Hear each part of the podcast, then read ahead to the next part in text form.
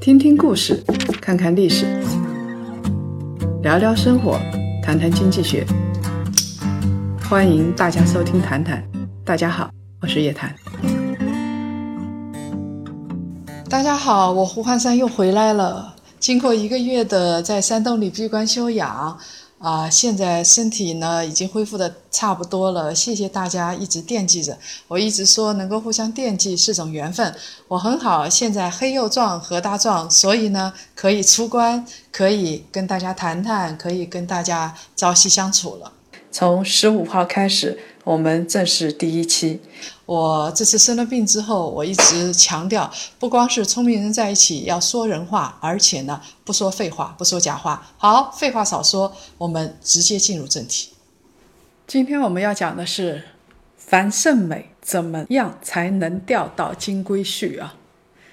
这一听就不是一个三观太正的话题，但是呢，我们会从经济学的角度来劝告一下樊胜美。怎么样的做法是成本最低的做法？前段时间啊，有一部很火的电视剧叫《欢乐颂》，里边有五个女主角，其中有一个叫樊胜美，她貌美如花，掐尖要强，哎，但是偏偏啊，小姐脸蛋丫鬟命，生在重男轻女的小城市的贫寒家庭，而且父母相当的不公平，工作后还被哥哥屡屡拖累。他赚了一点钱，全部都填了家里的无底洞，还四处去借债。樊胜美呢，一心想钓个金龟婿，可是喜欢他的人没有钱，有钱的人又瞧不上他。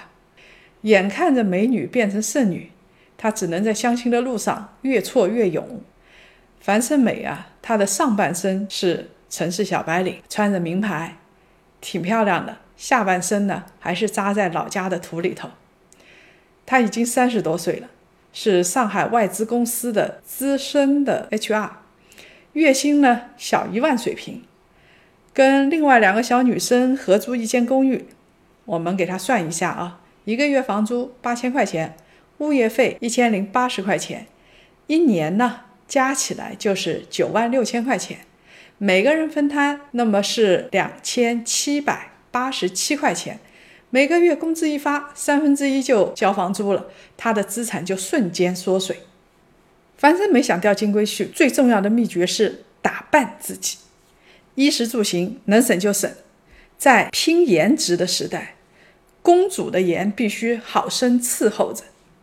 这么一个月薪才一万的小白领，她用的是纪梵希的蕾丝面膜，这一款面膜啊，价格让人干颤。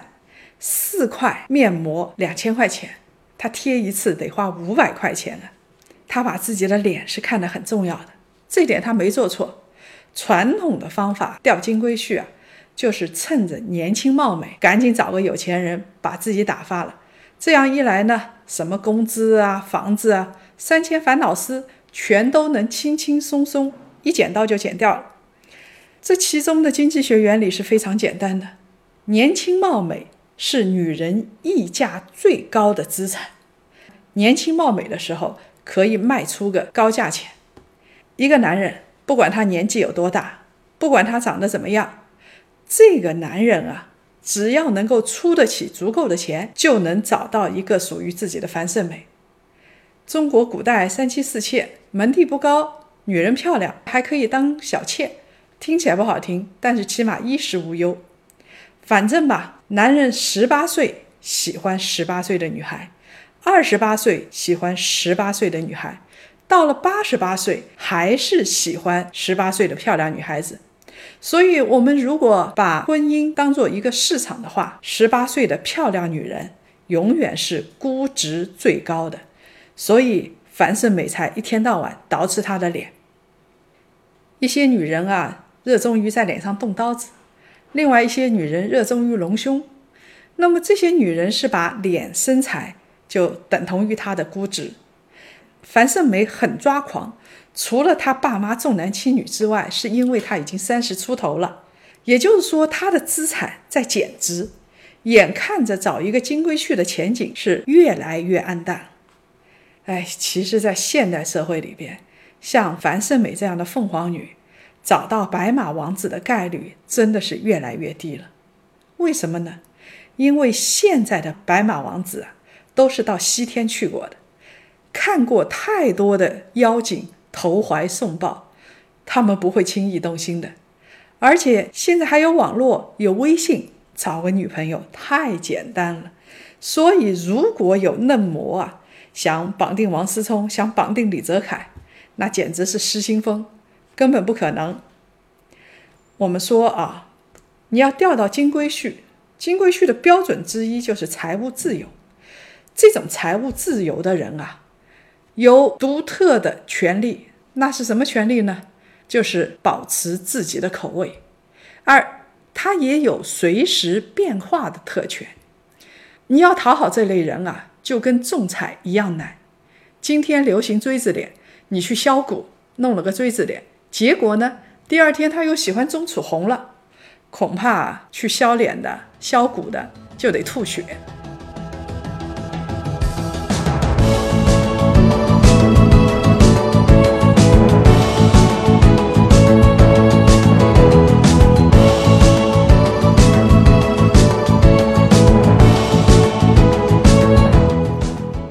根据我的长期观察呢，男性的精英人士啊，女性也一样啊，精英人士大致可以分为两类。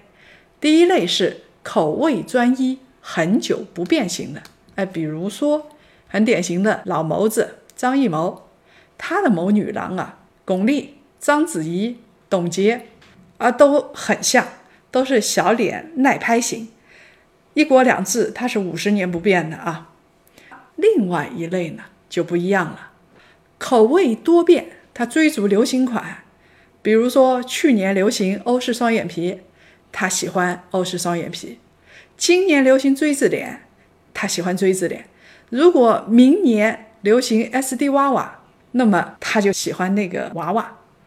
社会上流行什么，他们就带什么样的女朋友，他的女朋友永远是时尚脸。对于这种人来说。女朋友就是个名牌包包，是给他自己的身价加分的。同一时期，你看他们啊，这些女朋友长得都差不多；不同的时期啊，长得差别很大，因为都是当时的流行款。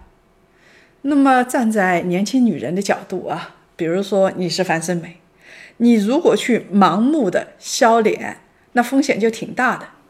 你整成个锥子，结果第二天你碰到的是张艺谋。而人家娶的是谁呀？陈庭啊，珠圆玉润，小家碧玉，身家清白。那么这个锥子不就抓瞎了吗？再比如说，你今天看到王思聪带的女朋友是锥子脸，赶紧弄成个锥子。结果下一次人家带个猪腰子脸，你怎么办？买家有任性的权利，卖家跟风风险就太大了。降低风险是有办法的。就是找到最大的公约数。多数男人都喜欢年轻漂亮，是吧？好，你就尽量发挥年轻漂亮的优势，总有一款款爷喜欢你。如果大多数男人都喜欢温柔贤淑，是吧？那你就给我把你的爪子藏起来，做一个温柔的波斯猫。哎，这不就没个性了吗？有人说。对呀，要的就是没个性。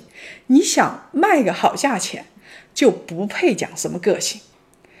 凤凰女逆袭啊，有一个很极端的例子，邓文迪，她到美国留学，海归到香港 Star TV 做一个普通职员，在默多克这样的财富大亨眼里，她就是一个凤凰女。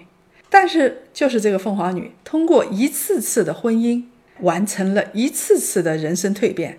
先是徐州的排球运动员，然后通过婚姻拿到美国绿卡，然后获得了耶鲁的 MBA，最后呢又成为传媒大亨的妻子。当他蜕变彻底完成之后，我们发现他的爪子露出来了，所以默多克同志就受不了了。二零一三年呢，两个人就离婚了。在婚姻里不断的借男人上位是要冒风险的。这是一级一级的阶梯。邓文迪之所以能够接连的书写他的传奇故事，就是他每次所选择的目标啊，都不是那么好高骛远。他先是踏上一级阶梯，然后呢投其所好，然后再向上爬一次，把自己牢牢地锁定在相应的社会阶层。所以，我们知道怎么样才能风险最小了吧？有些女人啊，特别容易成功。什么样的女人呢？哎，爹妈赏饭吃的，就是绝世花瓶。你漂亮到惨无人道，就像杨玉环那种，她进豪门的概率啊就非常高了。杨玉环还嫁给皇帝了呢，对不对？其实说白了，大多数的漂亮女人就是在普通人堆里漂亮，但是搁美女堆里呀，也就那么回事儿。所以呀，她们就得费尽心机，她们要面对的是一个漂亮群体的集体竞争。但是呢，要讨好的客户口味又各不相同，所以他们的成本就特别特别的高。凤凰女面临巨大的不确定性的风险，你只能把风险降到最低。靠脸吃饭的凤凰女整容啊，不是捏橡皮泥，我们的脸只有一条生产线，整成锥子了，你要再变成猪腰子就比较难了。这个跟企业不一样，企业比如说。你生产一件衣服，它可以有多条生产线啊，既有高端的，又有低端的，对不对？所以在《欢乐颂》这本电视剧的结尾啊，第一季的结尾，樊胜美烦透了，她怎么办呢？她最后也看清楚金龟婿都在玩，那她找了一个爱她的、门当户对的，不想再那么累了。这也很难说，他不是一个成功，有可能他最后也会成功。有人会说了，哎，这一集音频三观不正啊，我们赶紧正回来啊！要说一句话，女人独立，依靠自己才是最靠谱的事情。今天我们呢，说的就是从经济学角度来分析，怎么样成本最低，钓到金龟婿。是为樊胜美这样的人来分析一下，这些人呢？如果你已经进入了市场，把自己当商品，这些人本来就已经没有独立人格了。好，欢迎大家收听第一期谈谈。第一次做广播，有点不适应，中间有打疙瘩的地方，有大舌头的地方，请诸位见谅。如果对话题有自己的见解，有真实案例可以分享，或者呢？对节目内容有什么建议？欢迎随时跟我谈谈，用留言、用微信、用私信淹没我吧。被选中的同学，我会在下一期节目里和大家分享你的想法。同时呢，你也可以获得喜猫公仔、喜马拉雅提供的签名笔记本或者明信片等等。谈谈这个平台是信奉聪明人在一起说人话的人的共同平台。这话有点绕。其实就是分享的意思。下周我们同一时间再见。